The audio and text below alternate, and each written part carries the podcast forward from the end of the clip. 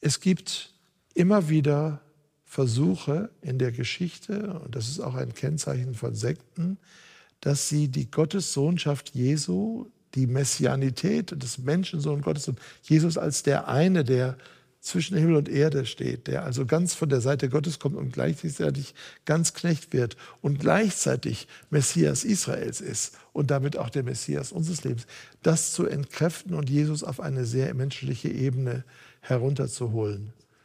Ähm, oder ihn zumindest ein Stück weit niedriger zu machen.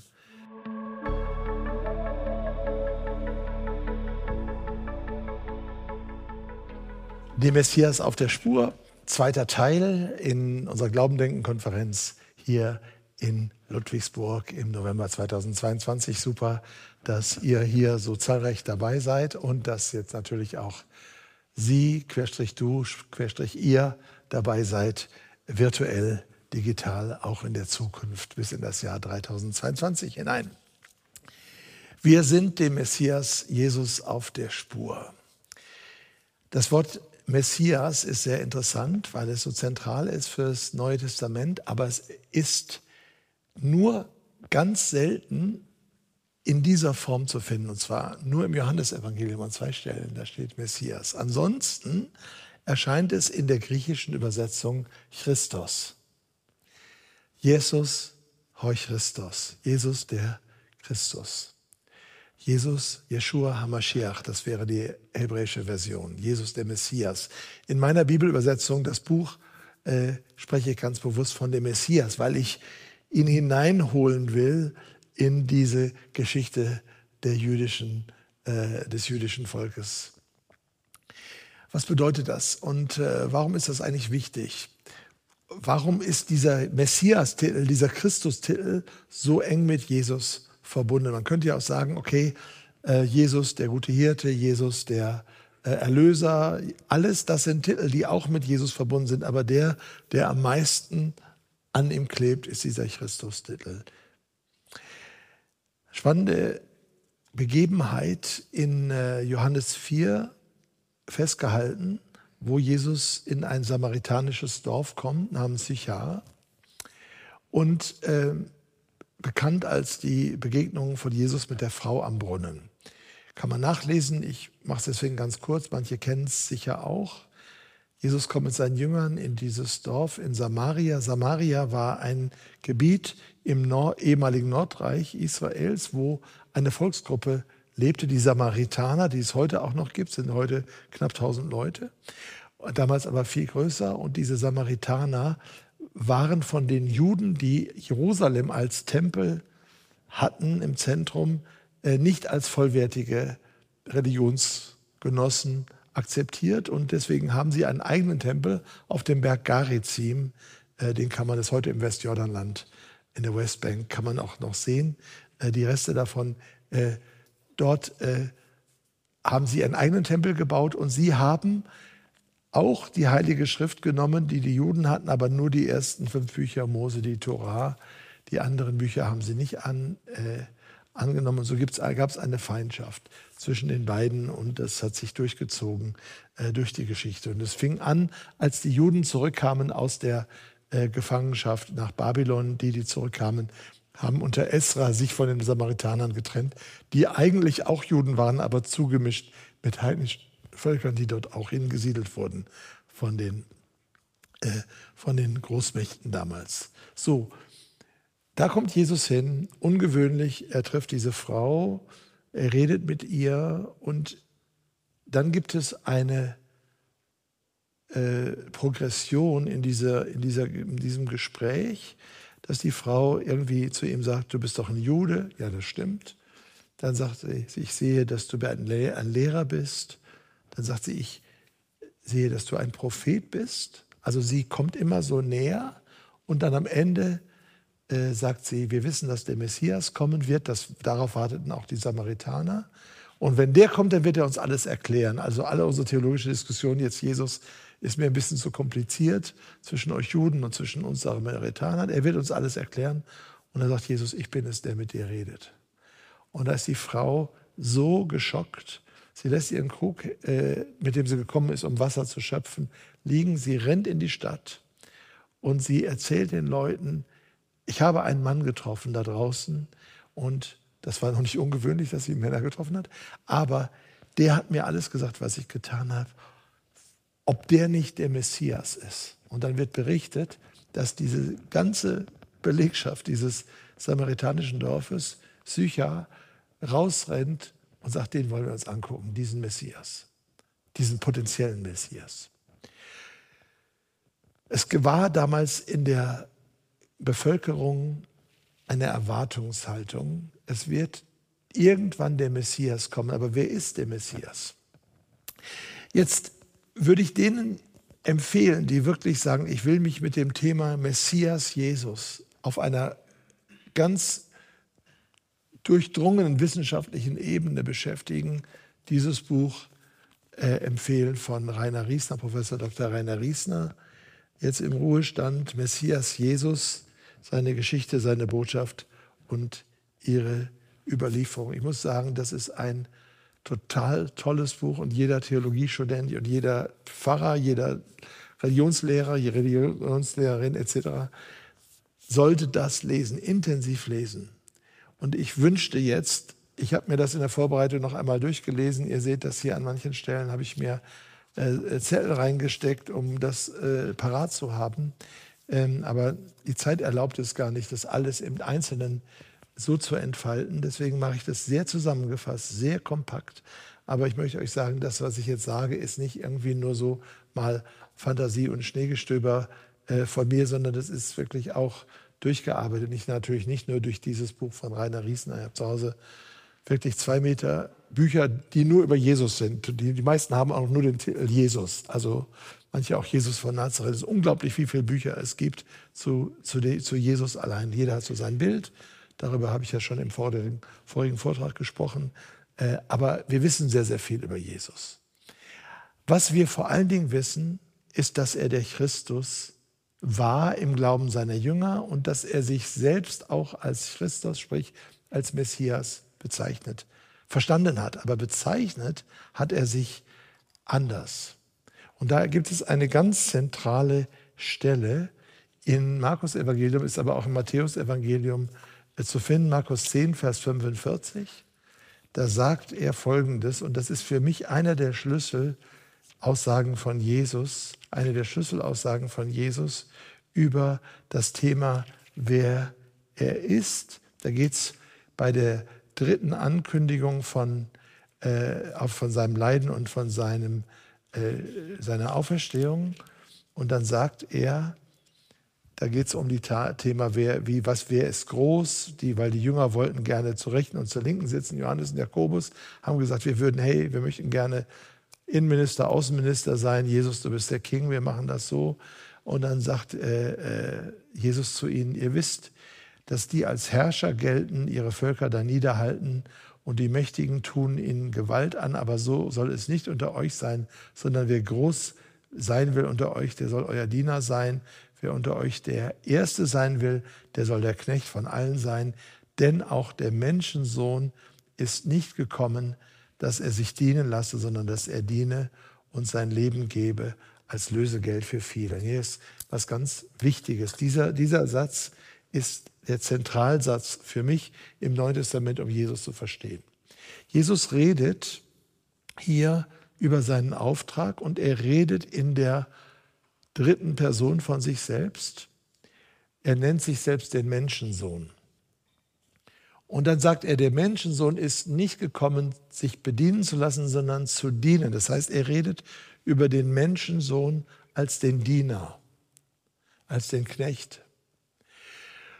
Und dass er sein Leben lässt als Lösegeld für die vielen. Und die vielen ist übrigens in dieser Sprache, äh, damals aramäisch-hebräisch, heißt eigentlich alle. Ja? äh, Tab, äh, Heupoloi, die vielen, das sind eigentlich, er lässt sein Leben für alle, nicht nur für wenige, sondern für die vielen, sprich für alle. Wir merken hier interessanterweise die Diskrepanz zwischen der Selbstbezeichnung Jesu als Menschensohn und diesem Messias-Geheimnis und der Aussage, du bist der Messias, die er auch bestätigt, und der Tatsache, dass die Christen die Nachfolger Jesu relativ bald als Messianer oder, um es griechisch zu sagen, als Christianoi oder um es deutsch zu sagen, als Christen bezeichnet wurden. Das finden wir schon in Apostelgeschichte. Da heißt es, dass in Antiochia, das war eine Stadt nördlich von Israel im, im Syrien, dass dort die Jesus-Nachfolger zum ersten Mal Christianoi genannt wurden, also messianische oder Jesus-Anhänger. Das heißt also, die Christen haben den Messias-Titel als Schlüsseltitel verwendet, aber Jesus hat von sich selbst als Menschensohn geredet. Ich will diese beiden Titel jetzt etwas anschauen. Die und andere Titel haben ihre Wurzeln im Alten Testament. Und ich habe im ersten Vortrag gesagt, dass Kontext alles ist.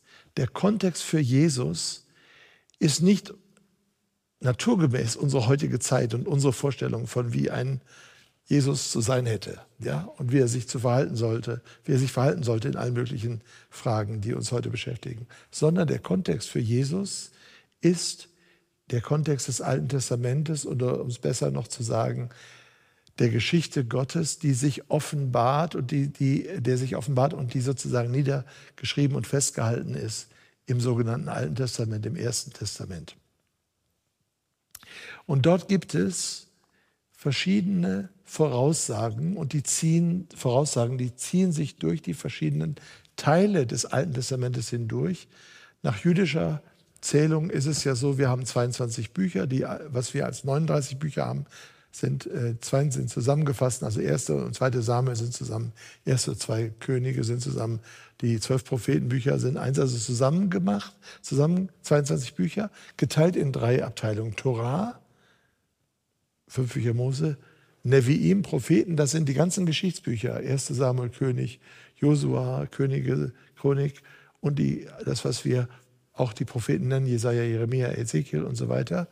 Und dann als drittes die Schriften, Ketuvim. Und das ist dann dieses Wort, was man manchmal jetzt vermehrt auch liest und hört, Tanach. Das ist Torah, Neviim, Propheten, Nana und ist das etwas so, ja, wie die Schweizer von, vom Chind sprechen, das Kind. Also das ist ein affriziertes, ein geriebenes K. Tanach. In all diesen drei Abteilungen des sogenannten Alten Testamentes, wobei alt ist ja auch nicht schlecht ist, sondern ist gut. Das war übrigens in der frühen Zeit, in den ersten Jahrhunderten haben die Christen damit argumentiert, unsere Bibel ist alt, ist älter als eure griechischen Schriften, viel älter als Homer. Also das, wenn wir sagen, alt ist schlecht, ne, wie jeder, der über 60 ist, muss sich entschuldigen, dass er überhaupt noch existiert. Ja, das ist ja damals völlig anders. Auch in äh, orientalischen Kulturen ist das auch völlig anders. Da ist das eine, eine tolle Sache, was eh, oh, das ist alt, wow, ja.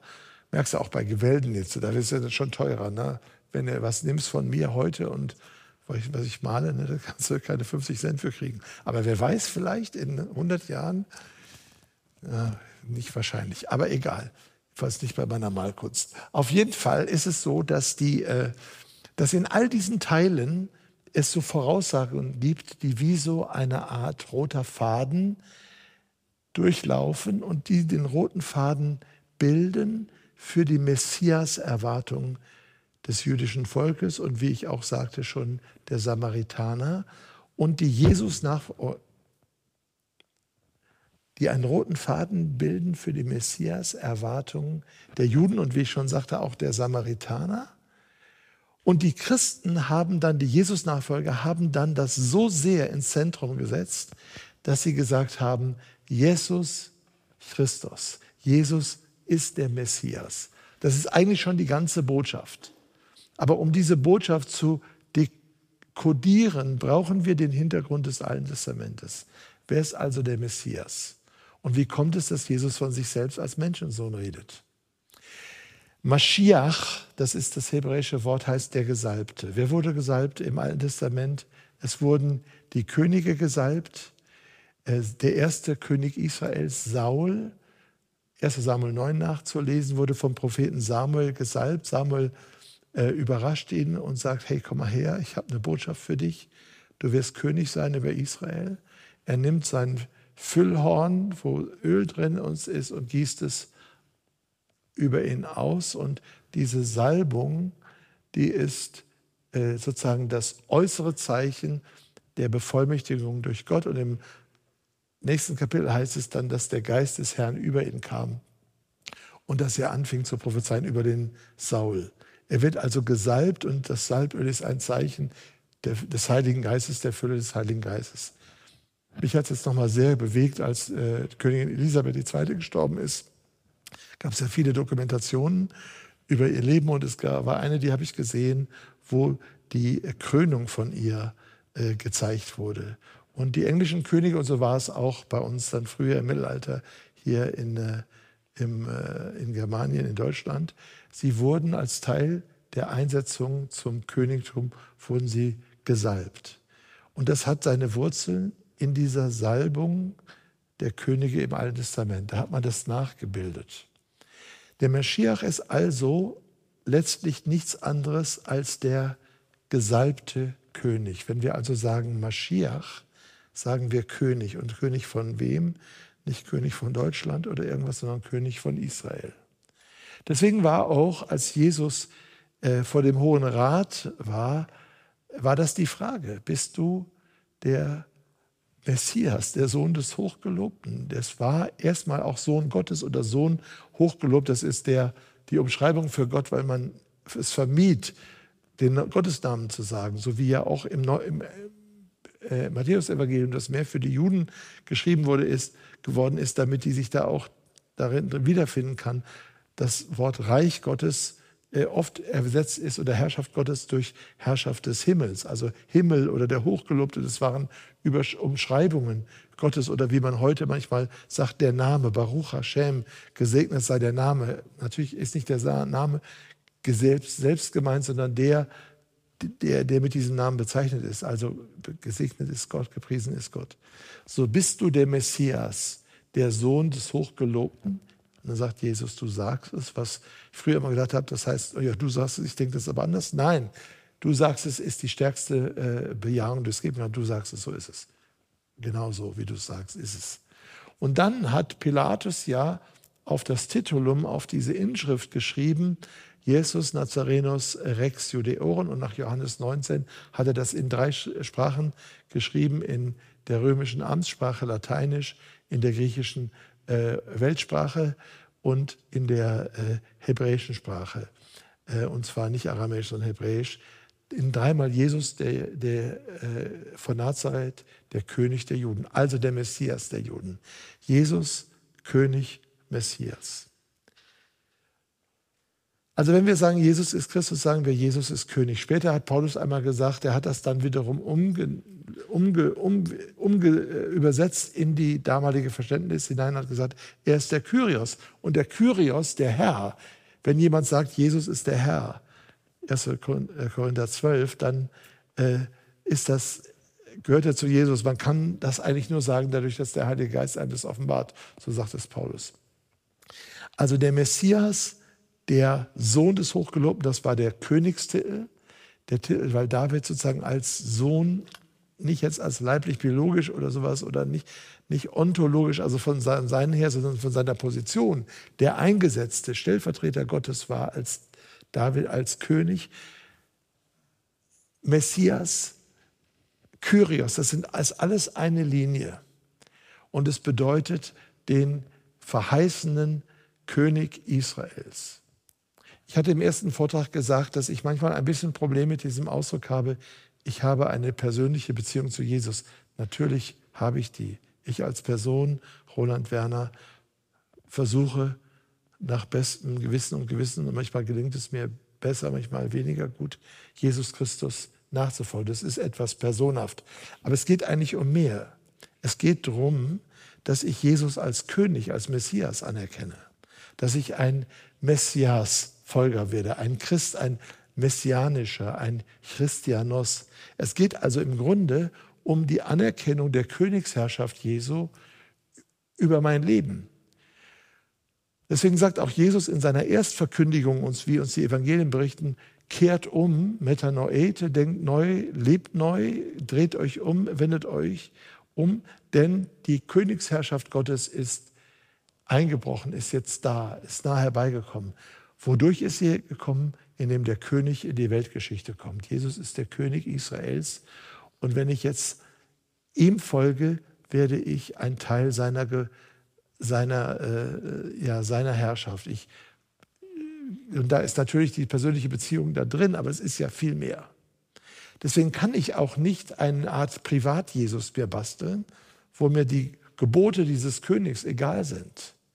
Deswegen sagt auch Jesus, wenn ihr bleiben werdet an meinen Geboten, wenn ihr meine Worte haltet, wenn sie in euch bleiben, dann seid ihr in Wahrheit meine Nachfolger. Ihr werdet die Wahrheit erkennen und ihr werdet mich äh, und die Wahrheit wird euch frei machen. Das ist also dieser ganze Strang des Messias, ausgehend schon in Genesis von der Verheißung, dass das Zepter bei Juda sein wird, als Jakob äh, auf dem Sterbebett äh, nachzulesen äh, am, äh, ich glaube, äh, jetzt will ich mich, ich will es nicht aus dem Kopf falsch sagen, äh, wo er auf dem Sterbebett liegt. Äh, ich glaube, das ist äh, wirklich ähm, Genesis 49, also vorletztes Kapitel. Da sagt er, weil, wo er die einzelnen Söhne segnet, sagt er, Judah, du bist es. Aus dir wird kommen, der über mein Volk regieren wird. Also und Jesus ist ja über David ein Judah-Nachfolger. Also er kommt aus dem Stamme Judah. Da fängt das schon an. Diese König, dieser König, der verheißene König. Und dann ist Jesus der König. Aber er selbst, und da komme ich zu dem zweiten, redet von sich immer wieder als der Menschensohn. Und ich habe auch manche theologische Bücher gelesen. Ich habe es auch in Predigten gehört, ja Menschensohn, das heißt, er ist so Mensch wie du und ich. Das stimmt auch. Er ist ein wahrer Mensch und das ist auch mit gemeint. Aber der Zusammenhang von dem Menschensohn-Titel ist eigentlich ein höherer als der vom Messias-Titel, weil er gegründet ist, einmal in Hesekiel 1 und dann vor allen Dingen in, da, in Daniel. In Daniel 7 wird berichtet, in einer endzeitlichen Vision, die der Daniel hat, dass nachdem all diese Reiche der Welt abgehalftert sind, das babylonische Reich, das assyrische Reich, das Alexanderreich, das Reich der Römer und all diese Reiche, diese Weltreiche äh, müssen wegtreten, sagt er, dann sah ich und da kam mit den Wolken des Himmels einer wie ein Menschensohn, das heißt eine Erscheinung einer überirdischen Gestalt, der aussah wie ein Menschensohn, aber er kommt eben aus dem Himmel. Er ist nicht so der so nebenan, der, der Till, der Junge von nebenan, sondern das ist der Menschensohn kommt aus den mit den Wolken des Himmels und er wird gebracht zu dem, der äh, uralt ist, gemeint ist Gott. Äh, und der gibt ihm alle Macht, Ehre, Autorität für über alle Völker. Und dann heißt es, dann sagte Daniel, und als ich das sah, erschrak ich sehr und fiel zu Boden. Er hat also, und diese Vision ist in ähnlicher Weise dem Johannes geschenkt worden in Offenbarung 1, äh, von diesem gewaltigen Menschensohn. Und wenn Jesus also immer wieder redet von sich als Menschensohn, dann sagt er noch etwas Höheres als der Messias. Die Leute sagen, er ist der Messias, er ist der König, aber sie verbanden das damals mit einem irdischen Königtum und mit einer Vorstellung der politischen Befreiung von den Römern. Und Jesus sagt, nein, mein Reich ist nicht von dieser Welt. Ich bin eigentlich, ja, ich bin der Messias, aber ich bin der Messias als der Menschensohn, als der, dem Gott alle Gewalt und alle Ehre übertragen hat. Und so sagt er es auch am Ende des Matthäus-Evangeliums. Evangeliums, mir ist gegeben alle Gewalt im Himmel und auf Erden.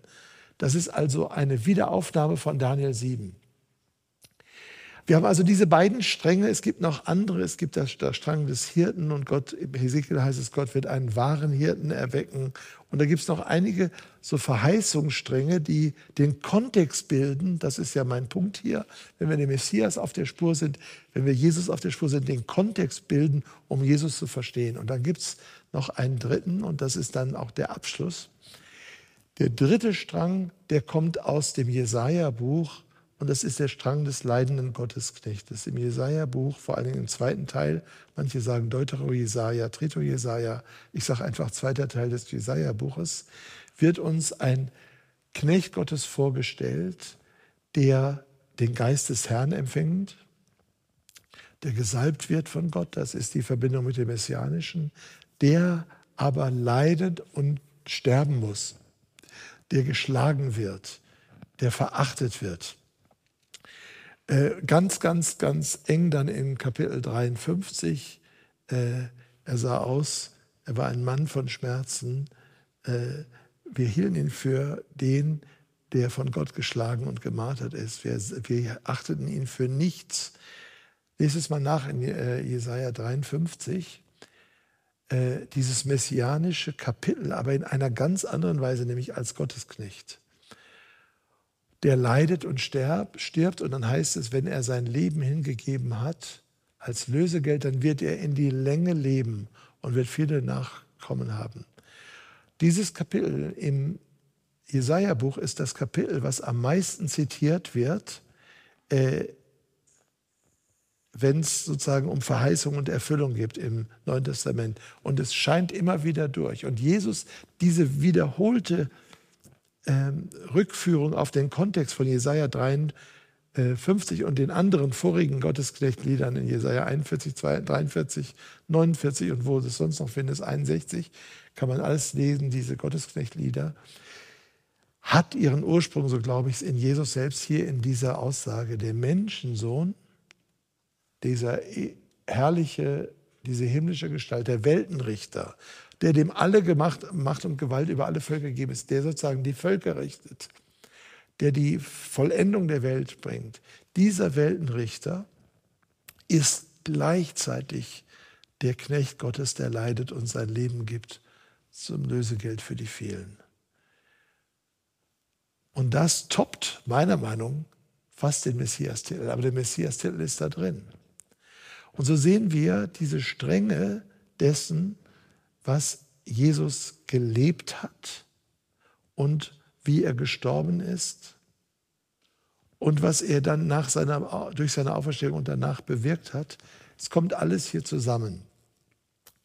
Wenn wir dem Messias auf der Spur sein wollen und sagen, ich will wissen, wer Jesus ist, ich will wissen, wie die frühe Kirche ihn verstanden hat, ich will wissen, ähm, wie gültig das ist, was er sagt. Äh, wenn jemand wissen, sagt, ich will wissen, äh, äh, was das eigentlich alles bedeutet. Was bedeutet allein Jesus Christus? Was bedeutet das? Was bedeutet es, wenn ich sage, ich bin Christin, ich bin Christ? Dann brauchen wir diesen Kontext des Alten Testamentes. Und das läuft in einer, da laufen die verschiedenen Stränge und für mich sind das die drei Hauptstränge. Der königliche Messias, der Davidssohn, der dann auch als Sohn des Hochgelobten, als Sohn äh, Gottes bezeichnet wird. Aber das ist eine Positionsbeschreibung zu dieser Zeit. Also der ist der von Gott eingesetzte König, läuft zusammen mit diesem Knecht Gottes und läuft zusammen mit diesem Menschensohn. Und das alles kulminiert in Jesus. Und deswegen, ich komme jetzt zum Ende, ist uns als Christen eigentlich nur eine sogenannte hohe Christologie möglich. Was meine ich damit? Es gibt immer wieder Versuche in der Geschichte, und das ist auch ein Kennzeichen von Sekten, dass sie die Gottessohnschaft Jesu, die Messianität des Menschensohn Gottes und Jesus als der eine, der zwischen Himmel und Erde steht, der also ganz von der Seite Gottes kommt und gleichzeitig ganz Knecht wird und gleichzeitig Messias Israels ist und damit auch der Messias unseres Lebens, das zu entkräften und Jesus auf eine sehr menschliche Ebene herunterzuholen. Ähm, oder ihn zumindest ein Stück weit niedriger zu machen. So ist es zum Beispiel bei den Zeugen Jehovas. So ist es aber auch in Teilen unserer heutigen Theologie. Jesus als Mensch, Jesus der Revolutionär, Jesus der gute Mann von nebenan, Jesus der Weisheitslehrer, Jesus der, der äh, uns zeigt, wie man äh, gut lebt und so weiter. Alles richtig.